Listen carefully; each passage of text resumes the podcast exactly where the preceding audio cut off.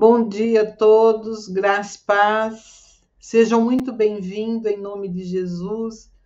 Nós estamos iniciando esta semana a nossa devocional, a nossa manhã com Jesus, e para nós tem sido um tempo muito, muito bom, muito acolhedor. Tem sido um tempo onde a gente pode estar repartindo com você tudo aquilo que o Senhor tem nos concedido.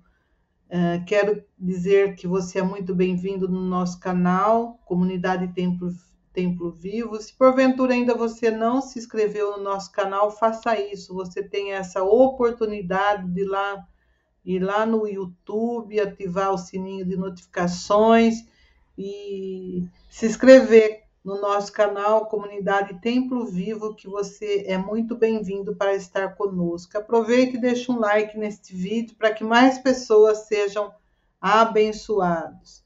E eu gostaria de ler com você a nossa devocional, um versículo que está no, no livro de Tiago 1, versículo 25.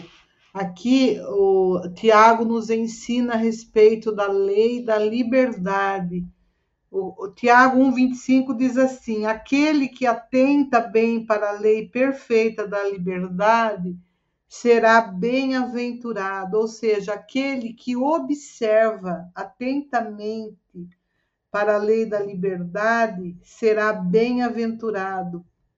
E esta afirmação de Tiago nos alerta que nós devemos não ser apenas ouvinte, mas observadores da lei, e muito bem estar observando esta lei se quisermos andar pelo caminho da vida e sermos bem-sucedidos como servos de Deus, como pessoas aqui na terra. E quem observa essa lei da liberdade é, dada, concedida pelo Espírito Santo, ele alegra, ele é grato pelas misericórdias do Senhor, ele é grato, tem um coração grato pelo perdão que Deus nos oferece todo dia. E quando a gente faz isso, observa a lei, a lei do Senhor, esta lei da liberdade, como diz Tiago, nós somos muito bem-sucedidos. E aí ele tem, ele, ele coloca um alerta para nós que jamais devemos pensar na lei da liberdade como um meio de viola, violar os mandamentos de Cristo. Devemos aproveitar a liberdade que temos nele para demonstrar por nossas palavras, escolhas, atitudes que somos servos obedientes, fazendo tudo quanto o Senhor eh, nos mandar. Por isso que o apóstolo Paulo, lá em, no livro ele, é, de Coríntios 6,12, ele fala assim que todas as coisas me são listas, mas nem todas as coisas me convêm. Todas as coisas me são listas, mas eu não me deixarei dominar por nenhuma. Aqui ele deixa muito claro para nós, é lindo esse versículo, quando ele fala que to, o apóstolo Paulo, que todas as coisas me são listas, mas nem todas me convêm, eu não vou me deixar dominar por elas.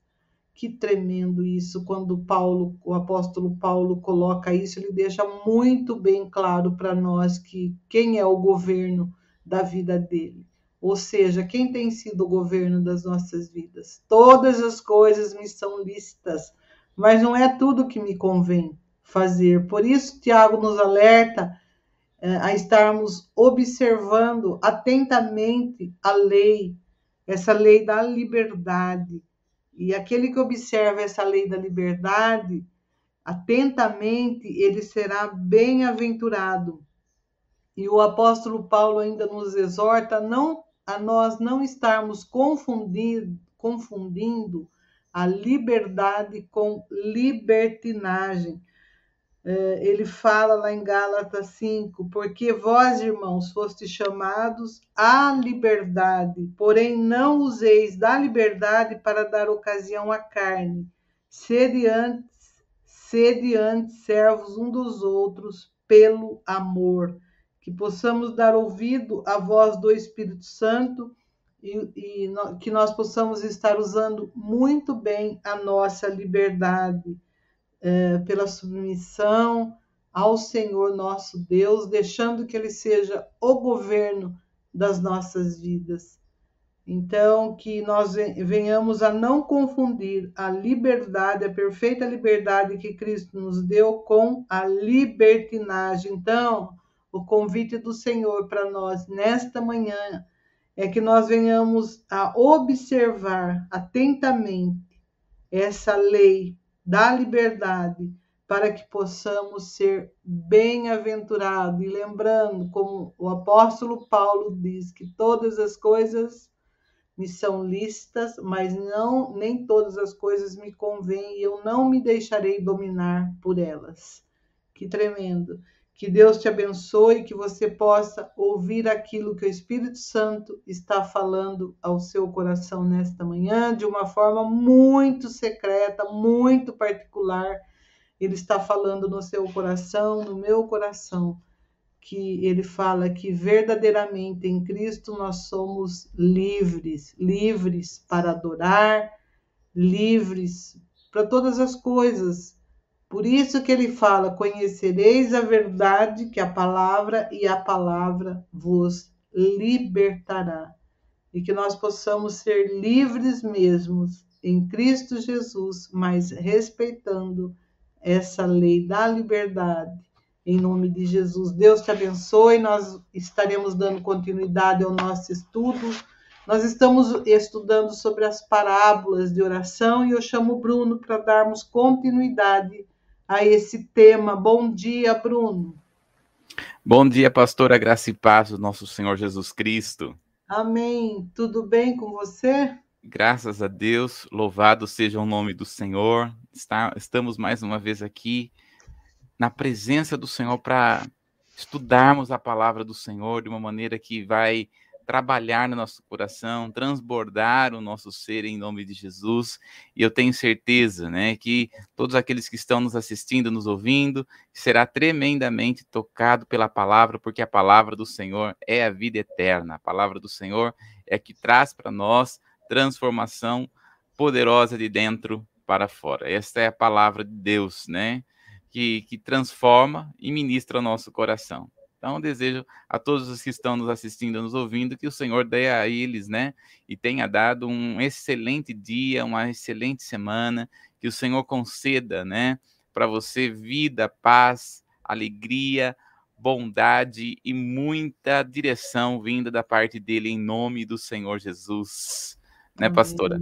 Amém. Deus é bom o tempo todo, o tempo todo Deus é bom. E nós estamos aqui iniciando mais uma manhã com Jesus nessa terça-feira, porque ele tem sido muito bom para conosco, não só conosco, mas todos que estão aí ouvindo. O Salmo 34, ele fala: "Provai e vede que o Senhor é bom, bem-aventurado aquele que põe a sua confiança no Senhor". E nós temos provado o quanto o Senhor tem sido bom. Ele tem sido muito bom, bom e bom. O nosso vocabulário é muito pouco para expressarmos é, aquilo que o Senhor tem feito por nós, aquilo que Ele representa para nós. Como o nosso vocabulário é muito, muito pequeno, né? Demais, pastora.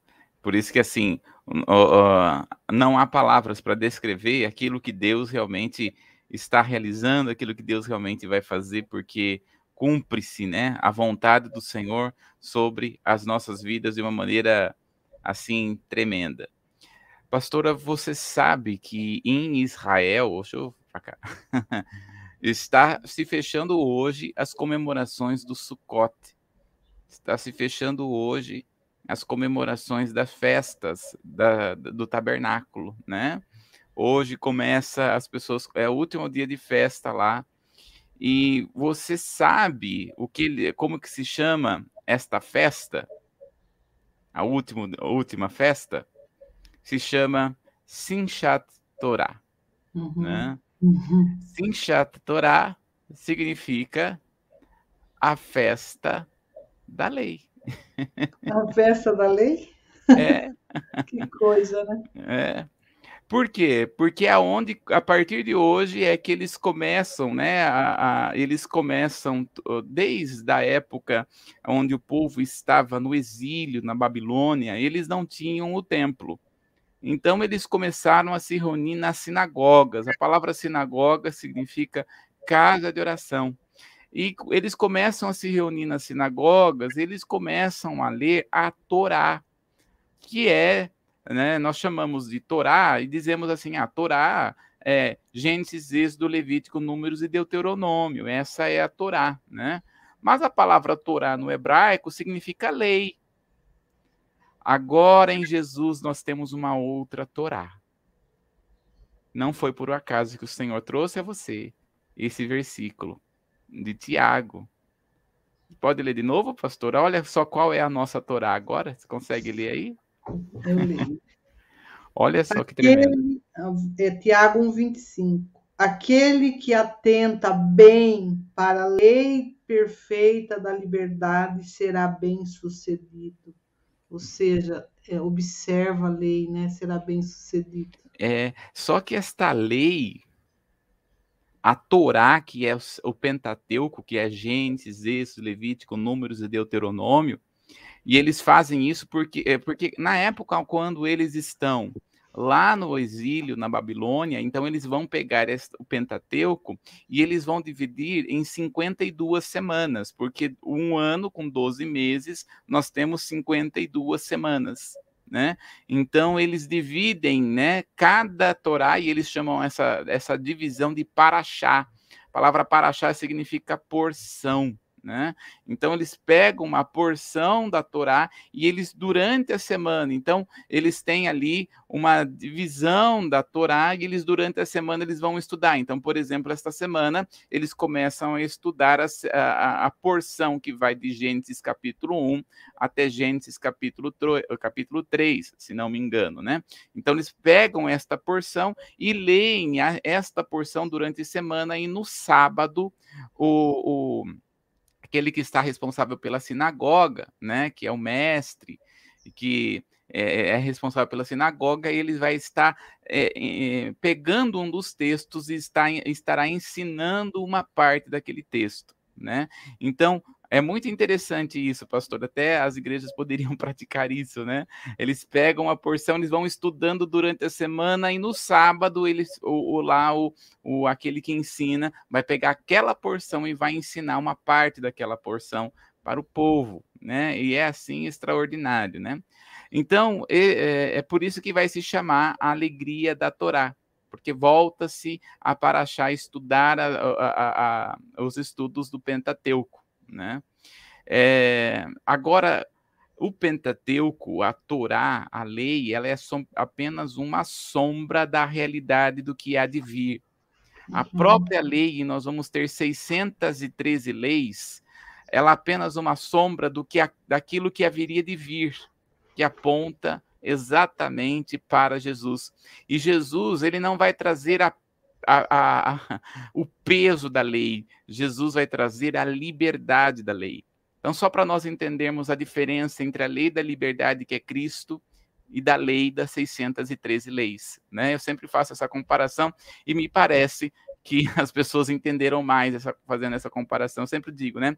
Imagina uma mulher que vai se casar e essa mulher que se casa, né? Ela vai é, vai se casar alegre, contente, né? Só que daí o marido chega para ela e fala o seguinte: olha, a partir de hoje eu quero a roupa, roupa lavada, casa limpa, quero as minhas roupas é, dobradas, muito bem dobradas. Eu quero todas as coisas muito bem organizadas. Se tiver um pó, você vai apanhar. Hum. Né? E aí o marido chegava e fazia aquela coisa assim, deixa eu ver se tem pó. Hum, tem pó. Sabe o que ele fazia? Batia, né? Bate na mulher. Essa mulher sofre nesse casamento, sofre nesse casamento. Ou seja, ela casou com a lei. Só que a única forma de ela parar com esse casamento é quando esse homem morre. Vamos imaginar que esse homem morre. Aí ela está livre, né? Porque morreu. Só que essa mulher não consegue ficar sozinha muito tempo. Ela precisa casar novamente, né? Ela precisa ter um novo casamento para conseguir viver melhor. E ela vai se casar com um homem. Mesma coisa, no casamento, no namoro, uma benção. Aí ela casa. Quando ela casa, o homem chega para ela e fala assim: Olha, eu quero casa arrumada, roupa limpa, roupa dobrada. E ela começa assim: Vou começar a viver tudo de novo. Ela começa já a imaginar aquela coisa que ela viveu antes, com o marido anterior. Só que daí no final ele fala assim: Ó, oh, mas não se preocupa. Tudo isso que eu falei para você que eu quero, eu vou fazer para você. Hum. Né? Essa é a diferença entre a lei da liberdade e a lei da Torá, do Pentateuco. A diferença é que a graça Jesus já fez por nós. Todas as sortes e bênçãos das regiões celestes já estão nas regiões espirituais. O Senhor já morreu por nós. Né? Nós não precisamos mais nos desgastarmos com nossa carnalidade para agradar a Deus. O único meio pelo qual nós agradamos a Deus é por meio da fé em Cristo. E isso, diz a palavra, não vem de vós, não vem de obras, mas é dom de Deus. É por isso que nós somos salvos. E é por isso que ele vai dizer que nós temos a uma Torá. Nós temos uma Torá no Novo Testamento, que é chamada da Torá da liberdade. E aí Paulo vai dizer, mas não useis, Tiago, eh, Gálatas capítulo 5, verso 1, não useis desta liberdade para dar ocasião para a carnalidade. A liberdade não é a liberação para a libertinagem, mas a liberdade é a libertação do pecado, do mundo e do diabo. Tem coisa melhor do que isso? né, tremendo, né? Tremendo, né? Maravilhoso, né? Por isso que ele fala lá em Gálatas: para a liberdade foi que eu vos libertei, não não hum. volte a se colocar debaixo da escravidão novamente, porque nós somos Exatamente. Cristo, nós somos livres. Então, por isso, assim, né? O povo de Israel é chamada da festa da Torá, porque é uma alegria para eles, porque eles estão estudando, vão voltar a estudar o Pentateuco, a Paraxá, a porção, né? É a festa da liberdade. A, aliás, é a festa da, da Torá, mas nós podemos fazer sim a festa da liberdade. Nós temos Jesus, a Torá. É isso que João estava querendo dizer. E a Torá se fez carne e tabernaculou, né, entre nós. Ele habitou, a palavra habitou é isso no, no grego. Ele tabernaculou entre nós. É por isso que agora nós podemos estudar a Torá com liberdade. Ou seja, nós temos a palavra que traz libertação, que restaura, que cura, que transforma, tudo apontando para Jesus. Maravilhoso isso, né, pastor? Maravilhoso. E eu nem sabia a questão da festa hoje que encerrava em Israel. É Deus mesmo. Né? É Deus mesmo. é Deus. Na hora que você falou, já acendeu. Eu falei, ah, Senhor, o Senhor está falando para nós aqui, né? Tremendo. Né? Então, para a liberdade foi que Cristo nos libertou. Amém, pastor? Amém. E aí, vamos ver o vídeo? Vamos ver o vídeo, porque nós agora, a partir desse domingo, nós vamos começar aqui a estudar o mês da reforma protestante, aonde nós vamos ter, né, todos os dias aqui, na Manhãs com Jesus, nós vamos falar sobre a história da igreja, né, e a história da igreja vai ser do começo ao arrebatamento, né, nós vamos estar estudando exatamente isso, do começo até o arrebatamento da igreja. Nós temos que estar prontos para isso. É por isso que nós vamos estar cada domingo estaremos falando um dos cinco solas, que foi exatamente a base da reforma protestante, né, onde começou ali realmente a igreja se, é, é, ser estabelecida. Agora, quando nós estamos falando da reforma, muita nós, muitas pessoas perguntam: a comunidade Templo Vivo é uma igreja reformada? Né? Porque geralmente, quando se fala de igreja reformada, nós, eh, muitos começam a pensar de Calvino que nós vamos falar, porque Calvino foi o homem da reforma. Mas o mesmo disse: igreja reformada, sempre reformando. Né? Então, a uhum. igreja, a comunidade Templo Vivo não é uma igreja calvinista. A comunidade Templo Vivo é uma igreja bíblica. É. né? nós, eh, nós baseamos a nossa fé na palavra e não em conceitos ou doutrinas que respeitamos cada uma delas. Porém, entendemos que os cinco solas é a base bíblica para mantermos a nossa fé no Senhor. Então, cada domingo, nós estaremos falando sobre uma base é, da, da, da, dos cinco solas que estaremos que estará sendo passado, né? Então vamos ver aí, pastora, esse vídeo que foi muito bem feito. Vamos lá. Hum.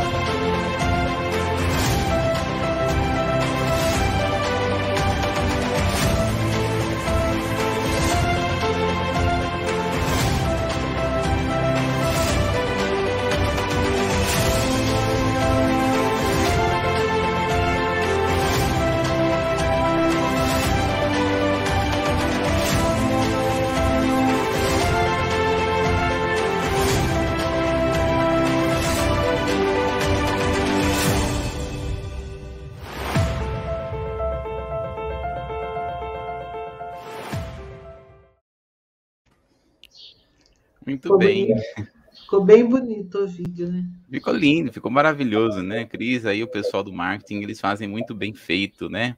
Uma organização, né? E tem sido uhum. bênção. Então, você que é membro da comunidade Templo Vivo, né? A não ser que você esteja realmente impossibilitado para ir, nós convidamos. Saia do seu lugar e vai lá assistir essa ministração que com certeza você vai ser muito edificado, vai trazer muito ensino, né? E aqui nas Manhãs com Jesus, nós vamos estar falando sobre a história da igreja, do começo até o arrebatamento, como nós buscamos permanecer no trilho da palavra e no conhecimento que Deus tem para as nossas vidas, que tenho certeza vai ser bênção em nome de Jesus. Amém, pastor? Amém. E aí, vamos iniciar a parábola? Hoje a vamos começar nela? aqui. Vamos? Hoje a gente vai nela? Hoje nós vamos nela, né? Vamos lá, então, nós estamos falando sobre a parábola do juiz iníquo, né? Nós estamos falando sobre parábolas de oração e nós vamos aqui esta semana, né, continuar falando sobre o juiz iníquo, que está lá em Lucas, no capítulo 18, do verso 1 até o verso 8. Vamos lá, pastora? Lucas, capítulo 18, do verso 1 ao 8.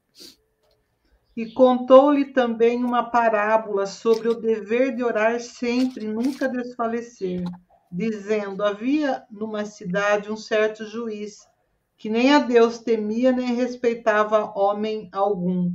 Havia também naquela mesma cidade uma certa viúva, e ia ter com ele, dizendo: Faze-me justiça contra o meu adversário. E por algum tempo não quis, mas depois disse consigo: Ainda que não temo a Deus nem respeito os homens, todavia, como esta viúva me molesta, hei de fazer justiça, para que, enfim, não volte e me importune muito. E disse o Senhor: Ouve o que diz o injusto juiz. E Deus não fará justiça aos seus escolhidos que clamam a Ele de dia e de noite, ainda que tardio para com eles? Digo-vos que depressa lhe fará justiça. Quando, porém, vier o filho do homem, porventura achará fé na terra? Olha que pergunta que Jesus faz, não? Forte. É forte. Quando o filho do homem vier, porventura, achará fé na terra. Então, vamos começar aqui o slide, né? Nós, onde nós, é, até então, nós falamos algumas coisas sobre oração, né? Que Jesus está nos ensinando.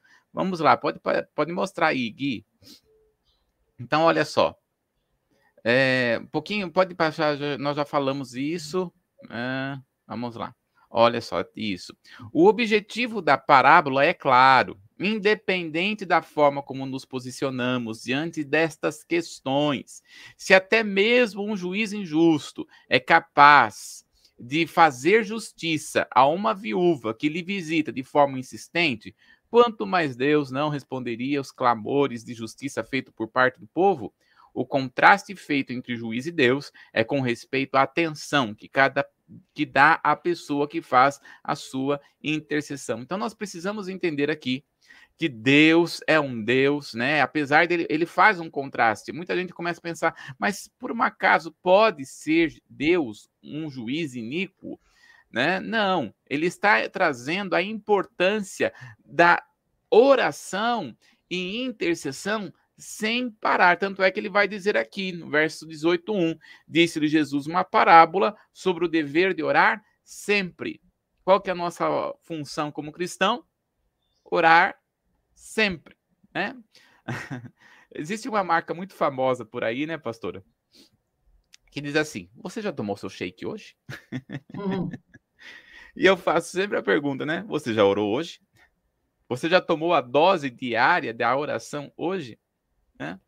Então, o que Jesus está nos ensinando? Você já fez a sua oração hoje? Já buscou a presença do Senhor hoje? Né? Então, olha só. Para que o contraste, está aí na tela, para que o contraste analógico funcione na parábola, pressupõe que as pessoas oram, estejam em uma relação muito mais privilegiada com Deus justo, que ama e ouve os seus filhos, do que a viúva com aquele juiz iníquo e displicente. É isso que Jesus está falando. Será que Deus é injusto? Não, é que eh, com relação a nós e a Deus, nós temos uma relação com Deus muito melhor do que aquela viúva que estava com um juiz diante de um juiz iníquo. Se um juiz que é iníquo responde diante de uma mulher insistente, quanto mais a nós que estamos numa vida de oração. Oração é uma prática diária. Oração não é apenas um momento. Oração é um estilo de vida em relação de intimidade com Deus. Continuando aqui. Vamos lá, pode, pode passar o próximo slide. Veja só. É, o ensino de Lucas é que os crentes não desistam enquanto aguarda pela justiça que lhes deve ser feita, o qual nesse contexto está intimamente ligada à vinda do Filho do homem. Para Lucas, a fé ou fidelidade e a oração são ingredientes necessários. Pronte tão, tão, é, é tão exigida pelo livramento é, escatológico. Muitas pessoas, pastora, não entendem por que, que nós oramos. Bom, se Deus conhece até mesmo as palavras que saem da minha boca, qual a minha necessidade de orar? Por que eu tenho que orar? Se Deus conhece o que está saindo da minha boca, Deus conhece o que está no meu coração. E aí que nós temos que compreender, né? Quando nós olhamos, veja, a, a visão escatológica de Jesus com respeito à oração. Primeiro, ele vai dizer: quando o filho do homem vier, e aqui nós temos que lembrar que quando a Bíblia está falando sobre a vinda do filho do homem, ele está apontando para duas fases. A vinda do filho do homem, ou seja, a vinda de Jesus, é, é distribuída em duas fases. A primeira fase é o arrebatamento. A igreja é, vai ser arrebatada. O que, é o arrebatamento? É quando a, a igreja sobe para se encontrar com Jesus. Né? Arrebatamento, a palavra arrebatamento, arperazo, que significa arrancado, tirado, né? A palavra arrebatamento significa sequestro. Uhum. É isso que significa a palavra arrebatamento. Então, nós vamos ser sequestrados, ou melhor, nós vamos casar com o Senhor. É, arrebatamento é quando a igreja sai da terra, né, e se encontra com o Senhor nos ares. E aí, depois desse momento de encontro com o Senhor nos ares, a igreja voltará com o Senhor para a terra. Por exemplo, só para nós darmos uma base do arrebatamento, está em 1 Tessalonicenses 4, no verso 16. Olha lá, vamos entender. Lê para nós, pastora.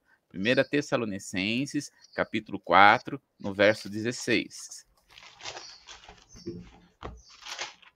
Olha só, a, só tendo aqui uma base a respeito do arrebatamento.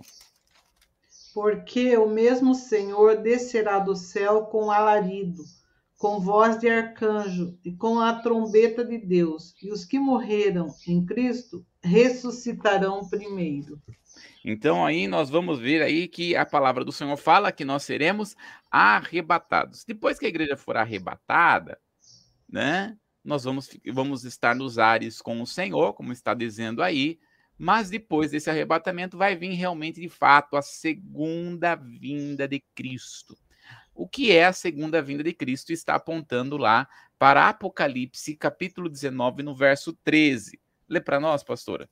Apocalipse, capítulo 19, é, verso 13 e o verso 14. E estava vestido de uma veste salpicada de sangue, o nome pela qual se chama é a palavra de Deus. E seguiam-nos os exércitos que há no céu em cavalos brancos e vestido de linho fino, branco e puro. Muito bem. Então, quando nós olhamos aqui, nós vamos observar que a igreja, depois do arrebatamento, vai vir, tá vendo que está a palavra exércitos no plural? Né? E virá os seus exércitos. Por quê? O exército, ele é dois exércitos, pelo menos o exército dos anjos, porque quando vem Jesus também virá os anjos, e o exército que é a igreja, né? Porque a igreja também é um exército. Veja, nós vamos ver várias expressões na Bíblia a respeito de igreja. Várias vezes nós vamos falar que a igreja é um exército, várias vezes vai falar que a igreja é a noiva, várias, várias coisas vai apontar para é, mostrar que Jesus está vindo. E eles estão vindo com linho fino. Ou seja, quando nós estivermos vindo com Jesus, nós vamos estar vindo purificados, santificados. É isso que ele está dizendo. Quando Jesus está vindo com um cavalo branco, de fato não é um cavalo, né? No céu não tem cavalo, não tem vaca, não tem cachorro, né? Não tem animal no céu né? Porque a, os animais são almas viventes e não espírito. Quem é espírito somos nós. A palavra fala, 1 Coríntios 15, 45, que Jesus, ele é espírito vivificante. É Jesus que nos vivificou, né? Então, quando Jesus vem, Jesus vem com a, os anjos e ele vem com a igreja. Por isso que é os seus exércitos. Amém? E nós estaremos vindo com as nossas roupagens. Quando nós estivermos vindo juntamente com Jesus, nós vamos estar vindo na, na batalha do Armagedon. A batalha do Armagedon é quando as nações, de acordo com a palavra, as nações virá contra a nação de Israel. Deus chamou este povo, Deus vai proteger este povo. Jesus virá para proteger, e nós vamos voltar com Jesus para proteger e estabelecer o fim da batalha do Armagedon, é, que é as nações vindo contra Israel, e cada vez mais está assim, né? Começará a partir de agora, começará, começará de uma maneira mais forte, nações que são a favor e nações que são contra a Israel nações que são mais ou menos a favor, nações que são realmente a favor e nações que são realmente contra. No, e, no entanto, depois do Armagedon, acontecerá o milênio. Né? E o que é o milênio? O milênio é mil anos que Jesus governará na terra. A Bíblia não fala muito sobre milênio. As pessoas não podem confundir milênio com eternidade. A nova Jerusalém, a cidade celestial, o novo céu e nova terra. Uma coisa é uma coisa, outra coisa é outra coisa. Quando nós estamos falando de milênio, são mil anos aqui na terra. Jesus tem que governar por durante mil anos, porque esta é uma promessa que Deus fez para Davi. Que ele iria governar sobre toda a terra. Então Jesus vai governar por durante mil anos aqui na terra. E diz a palavra que durante este mil anos nós reinaremos juntamente com ele. Por exemplo, abre comigo, pastor, Apocalipse capítulo 3. Apocalipse capítulo 3. No, aliás, capítulo 2. Apocalipse capítulo 2, no verso 26. E ao, e ao que vencer e guardar até o fim as minhas obras, eu lhe darei poder sobre as nações Olha só. E ao que vencer, darei poder sobre as nações. Ele está falando para a igreja. Né? E quando nós estamos falando da igreja, nós estamos falando sobre autoridade. Quem vai governar no milênio juntamente com Jesus vai ser a igreja. Por exemplo, também dá uma olhadinha aí, pastora. Apocalipse, no capítulo 3, no verso 12.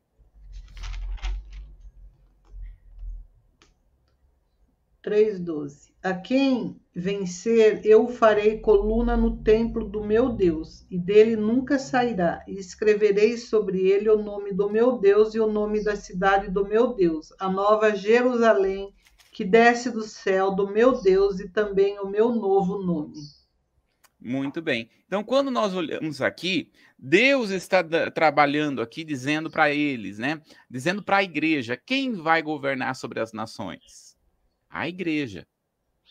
Quem vai estar é, na Nova Jerusalém? A igreja. Agora, vamos pensar um pouco. Para que serve a oração, já que estamos falando sobre oração? Aqui que está. Né? Certa vez eu estava dando aula e perguntei para um empresário que estava na sala de aula: Olha, se você lá na sua empresa tem um problema no TI, né? Na parte de TI, na parte de informática lá na sua empresa. Você vai contratar a primeira pessoa que estiver passando na frente da sua porta, ou na primeira pessoa que estiver passando na frente da porta da empresa, e a pessoa está passando lá, fala, ah, viu, estou precisando de uma pessoa aqui no TI, entra aqui e resolve para mim. Você vai fazer isso? Ele falou, não. Eu falei, quem você vai contratar? Ele vai dizer, uma pessoa que foi treinada. Eu falei, ah, então você só contrata, você só coloca uma pessoa na, no TI, uma pessoa que tem responsabilidade, uma pessoa que está e que foi treinada. Ele falou isso. É exatamente para isso que funciona a oração. A oração, ela é, na verdade, um treinamento. Alguém está ligando para mim. Deixa eu tirar aqui, gente. A oração, na verdade, é um treinamento de Deus para que nós possamos reinar né? Senhor. Deixa eu tirar esse negócio aqui, peraí. A oração nada mais é do que isso. A oração é um treinamento de Deus para que possamos estar assentados no trono. Para estar assentados no trono significa lugar de autoridade. Deus não vai dar para alguém um lugar de autoridade se esta pessoa não foi treinada. Se você não ora, você não está sendo treinado para governar juntamente com Cristo no milênio. O que nós estamos passando aqui, eu costumo dizer, o que nós estamos passando aqui agora é apenas um treinamento de Deus. Porque de fato e verdade, o chamado e o ministério que Deus tem para nós vai acontecer no milênio. O que nós estamos vivendo hoje é apenas uma gota do chamado de Deus para nós. Tem muita gente que fala assim: ah, Bruno, eu não aguento mais umas profecias que vêm para mim dizendo: olha, você vai pregar em todas as nações da terra. Bruno, eu não preguei. Eu tenho, uma mulher falou, eu tenho quase 60 anos, eu nunca saí da minha cidade. Eu falei, mas quem disse que isso não vai acontecer? Talvez não aconteça aqui, agora, mas pode ter certeza que no milênio vai. Porque quando nós estamos falando de governar no milênio, e muita gente entende né, que o governo do milênio é um governo humano. E não é. Reinar com Cristo ou governar com Cristo no milênio, onde nós vamos estar governando e vai ser nesta terra, não tem nada a ver com o governo que nós conhecemos agora, como o governo do Bolsonaro, ou do Dória, ou do Lula, seja lá quem for, que muitas vezes a pessoa pensa que é esse governo mandatário, manda um, um outro faz, manda outro, outro faz. Tem gente que pensa, ah, vou ser o prefeito de uma cidade. Não é isso que a Bíblia está falando. O que é, o que é, é governar juntamente com Cristo é diferente. Jesus deixou bem claro como que é o governo dele. Aquele que servir, este será o maior no reino. Jesus deixou. Bem claro isso. O que é governar juntamente com Cristo no milênio? Nós vamos servir as pessoas. Não pensa que você vai mandar nas pessoas, não. Né? É igual mansão celestial, né? Tem gente que pensa assim: ah, lá no céu vou ter uma mansão celestial, vai ser enorme. Mas para que você vai querer mansão celestial? Se tem lá Jesus. Você não vai ter necessidade de mansão celestial, meu Deus do céu. É, são expressões, é mansão celestial, são expressões bíblicas que nós precisamos dizer que você está no lugar seguro, porque assim como hoje a mansão só tem um lugar seguro, assim também no novo céu, na nova terra, na nova Jerusalém, nós estaremos em um lugar seguro. Não espere que você vai ter uma grande mansão, irmão. Nós vamos morar em lugares com a presença do Senhor que vai ser que a nossa mente não tem dimensão.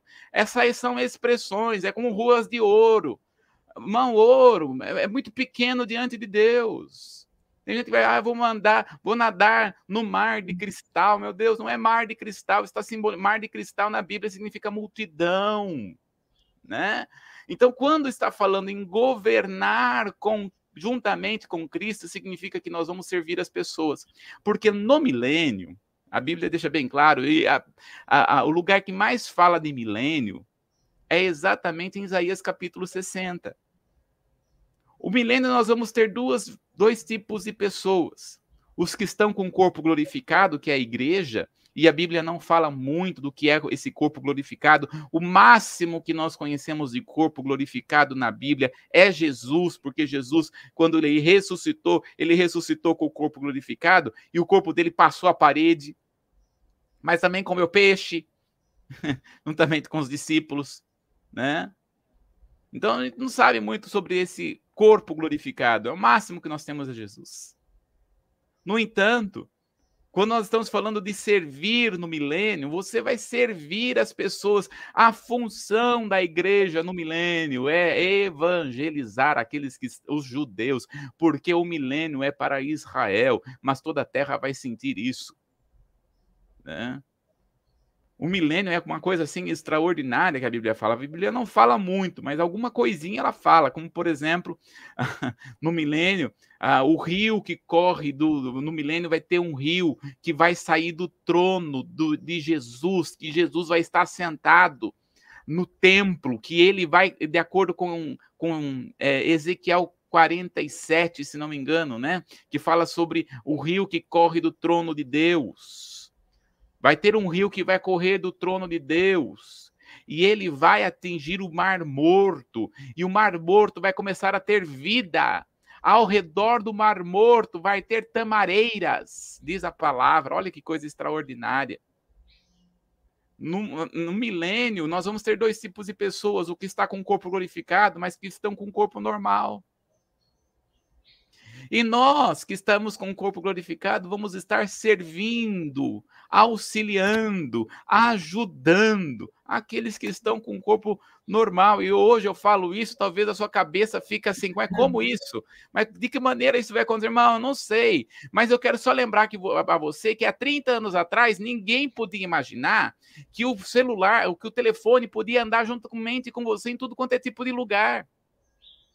Quando começou a dizer, olha, você vai poder levar o seu telefone em qualquer lugar e você vai poder falar e ver a pessoa do outro lado do mundo há 30, 40 anos atrás. Isso era inimaginável. E o que nós temos uhum. hoje? Irmão, se, se humanamente isso aqui é possível, já pensou para Deus no milênio? Nada é impossível para ele. né? Então, nós vamos estar servindo as pessoas. Nós vamos estar ajudando e auxiliando. Isso que é governar juntamente com Cristo. Isso é sentar no trono. Isso é ter autoridade sobre as nações. Porque Jesus deixou bem claro, veja só o que Jesus falou em Mateus capítulo 24, nós não vamos ler, não, que eu vou citar. Ele vai dizer: E este evangelho do reino, não é o evangelho da graça, é o me, graça e evangelho do reino é o mesmo evangelho, mas ele expõe evangelho do reino no sentido porque ele está governando, ele é o rei da, de toda a terra. Ele vai dizer: "E este evangelho do reino será pregado em todo o mundo, e depois virá o fim." Então muita gente fala assim, mas para Jesus voltar o evangelho tem que ser pregado em todo mundo. Isso não vai acontecer agora, agora nesse momento, e não é para esse momento. O evangelho do reino será para o milênio. É no milênio que o evangelho vai ser pregado de uma maneira extraordinária. E aí então virá o fim, porque depois do milênio vai ter o grande trono branco e depois do grande trono branco, que é aonde Deus, Jesus vai abrir os livros e vai estar lá os nomes daqueles que aceitaram e daqueles que não aceitaram a Jesus. E aqueles que rejeitaram a Jesus, este será levado para o lago do fogo e enxofre para sempre, no inferno. Né? E aí então, nós vamos ver ali, né, que Jesus, depois que ele fizer isso, aí vai acontecer de fato o novo céu e nova terra. Mas entre entre o Armagedon e o novo céu nova terra, nós vamos ter um milênio, mil anos aqui na terra, que diz a palavra que morrer aos 100 anos é morrer jovem. Então, no, uhum. no milênio vai ter pessoas que vão morrer, vai, mas morrer aos 100 anos é morrer jovem, né? Não pense, muita gente pensa assim, ah, no milênio vai ser tudo verdinho. Não, não, no milênio o nível de tecnologia vai ser estratosférico. Vai ser uma coisa extraordinária. Porque o nível de conhecimento, porque Jesus está governando aqui na terra, vai para o homem normal, sem estar com o corpo glorificado, vai ser assim, fora do comum. Mas para que nós possamos servir no milênio, Deus está nos tratando e Deus está nos treinando hoje. Como é que se chama esse treinamento? Oração. Quando você ora, você governa sobre a situação. Quando você ora por você mesmo, você tem autoridade sobre a situação. Quando você ora pelas, pelas causas que parecem ser impossíveis, Deus vai te dando uma ousadia, Deus vai abrindo os seus olhos. Você vai começar, talvez hoje você não consiga ver, por isso ele está dizendo: permanece em oração, permanece em oração, porque na hora que você menos esperar, você vê uma saída que Deus te mostra. Na hora que você menos esperar, Deus te mostra uma solução sobrenatural. Uma hora menos que você esperar, Deus está trazendo uma uma direção assim extraordinária naquilo que você precisa. Então, entenda, a oração para o cristão é um treinamento. Por isso que nós devemos perseverar, né, pastor? Isso. Sempre é o dever de orar e nunca esmorecer, não desanimar. Precisa Exato. estar sempre em oração. A parábola fala, né, que o dever de orar e nunca esmorecer. Perseverar. Amém.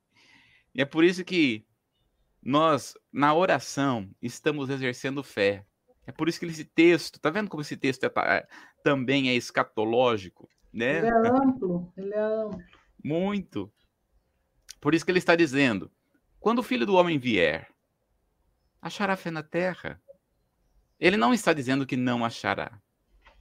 Porque quem vai estar aqui na terra? Os que passaram pela tribulação, pela grande tribulação, os que ficaram aqui. E ele está dizendo: por acaso achará fé na terra? Muita gente pensa que na tribulação, em grande tribulação, Deus vai matar todo mundo, não vai ter mais ninguém. Não, gente. Não vai ser todo mundo que vai morrer, não. De alguma maneira, muita gente vai viver.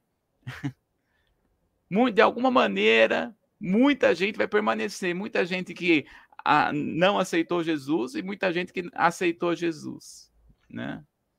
O que parece-nos, né, que não vai viver são aqueles que receberão a marca da besta. Parece-nos que esse não terá chance. É que a Bíblia não vai dizer tudo, ela apenas dá uma gota, né? Apocalipse, gente, é apenas uma gota da realidade, não é tudo não. Nós vamos nos surpreender com muitas coisas em Apocalipse, né? É por isso que to, todo mundo, as pessoas sabem de tudo do Apocalipse, não. Por isso que existem uma, variações de linhas escatológicas. É por isso que nós permanecemos naquilo que nós recebemos como conhecimento desde o princípio que nós, nós temos, né, na palavra do Senhor.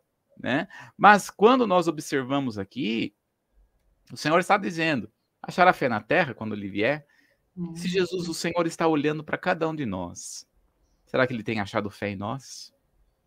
Será que ele tem achado, buscado fé em nós?